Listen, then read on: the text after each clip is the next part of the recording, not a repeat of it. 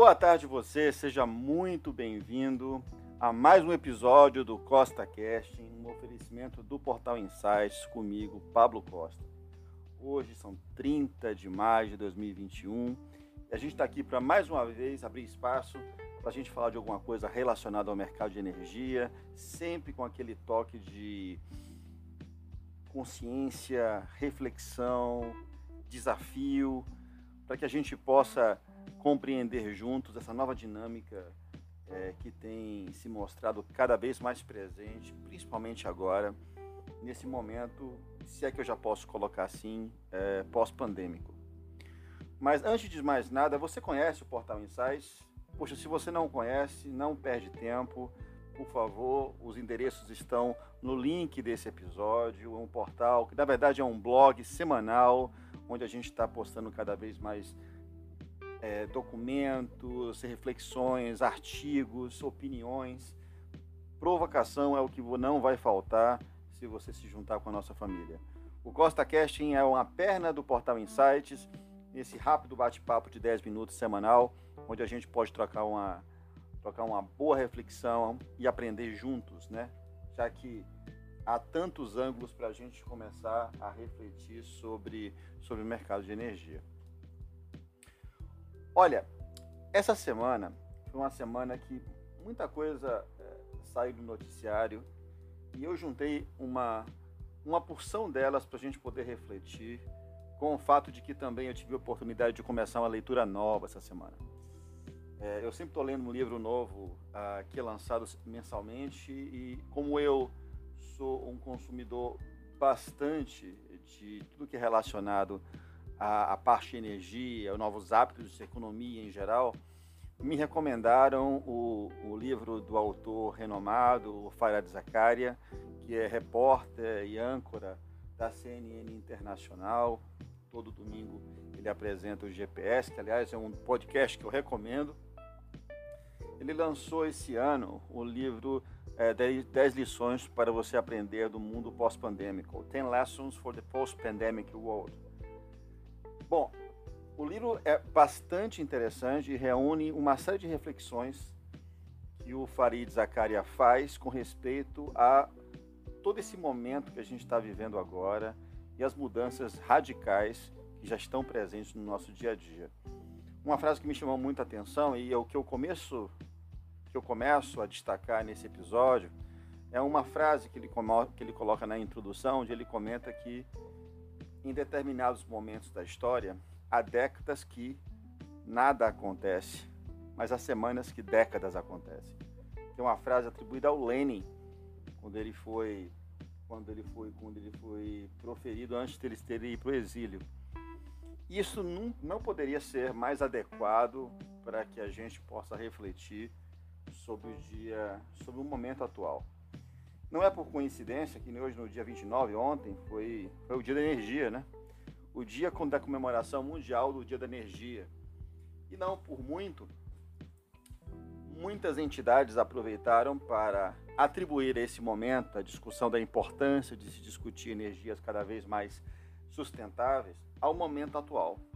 E o momento atual, gente, ele acabou sendo invadido por essa intenção de que a gente mude cada vez mais rápido a matriz energética e deixe de atuar com, com, com energias que têm como fundamento é, o, o, alto nível de carbono, como são as energias que são doravante, doravante é, é, geradas a partir do, de, de é, combustíveis fósseis, carvão, mineral, esses tipos de coisa. Bom, o, o assunto não é novo, mas não poderia deixar de ser mais relevante. Porque o que se observou foi uma, uma tendência natural uma preocupação maior que isso. Uma série de fatores estão relacionados.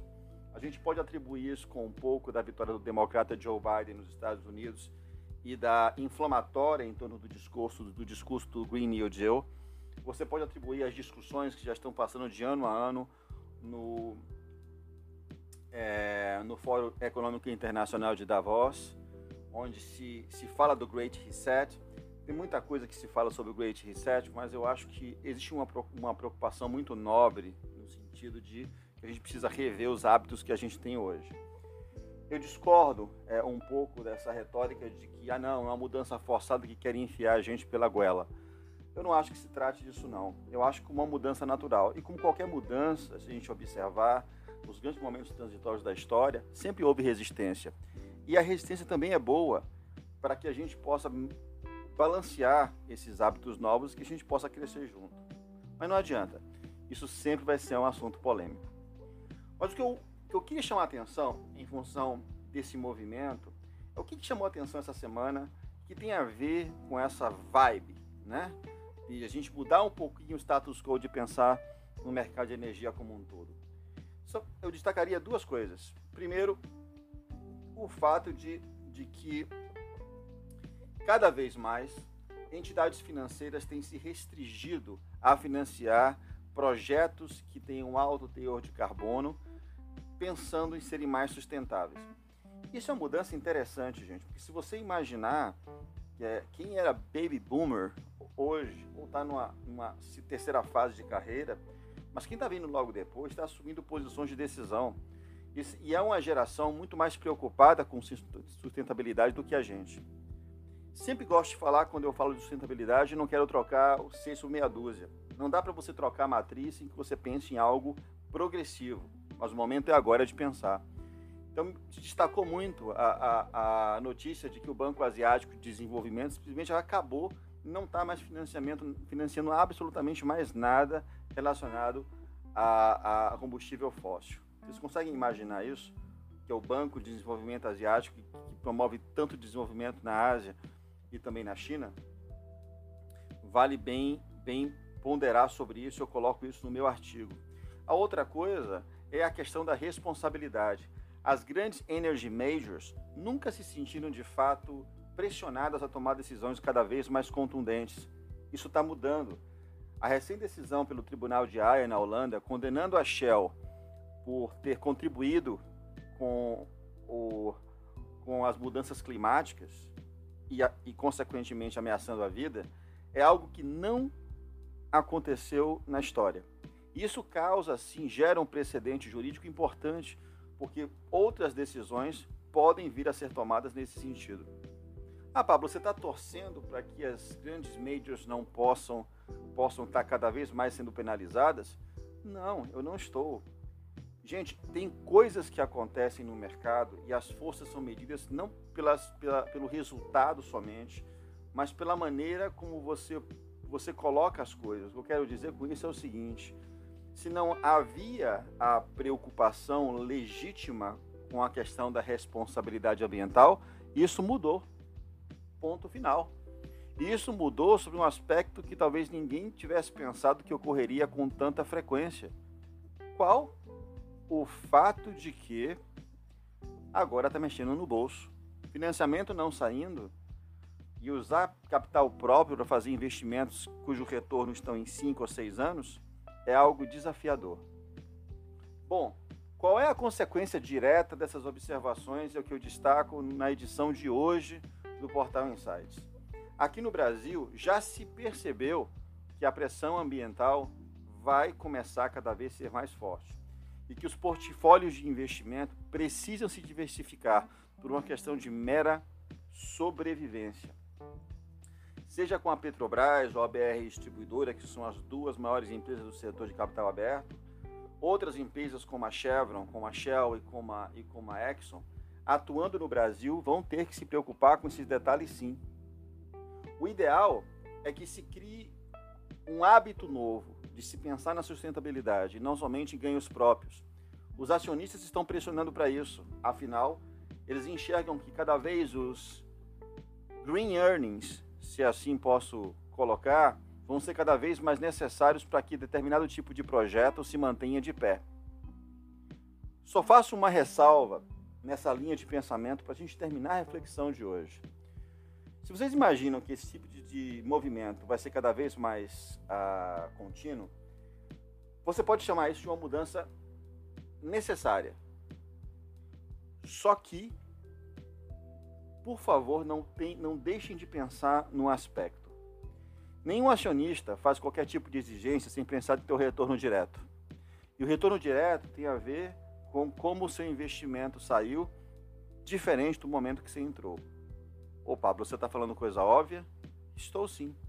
A gente não pode esquecer que as mesmas grandes forças que hoje advogam por cada vez defender mais sustentabilidade são as mesmas que também defendem os seus rendimentos como motivo secundário. Motivo secundário? Será? Bom, vale aquela retórica enorme que a gente já colocou no último episódio. Pesa no bolso. Então não vamos ser ingênuos, porque os mesmos movimentos que estão indo para uma direção que o mundo quer ver, mais sustentável, mais respeitoso, é o mesmo mundo que quer colher, quer colher os seus ciclos de retorno exatamente como sempre foram. Well, como diria a música que eu gosto muito do Bruce Horsby, That's the way it is. Muito bem, se é assim, a gente vai ter que aprender a viver com isso de maneira bastante inteligente. Gente, fico por aqui por hoje. Até o próximo episódio na semana que vem. Não sejamos ingênuos, mas é importante saber como é que as coisas de fato ocorrem, tá bom? Um forte abraço. Vamos continuar a compartilhar conhecimento aqui, tá certo? Porque é para frente que se anda, tá certo? Um forte abraço, gente. Uma boa e produtiva semana a todos. E não deixe de assistir nosso canal.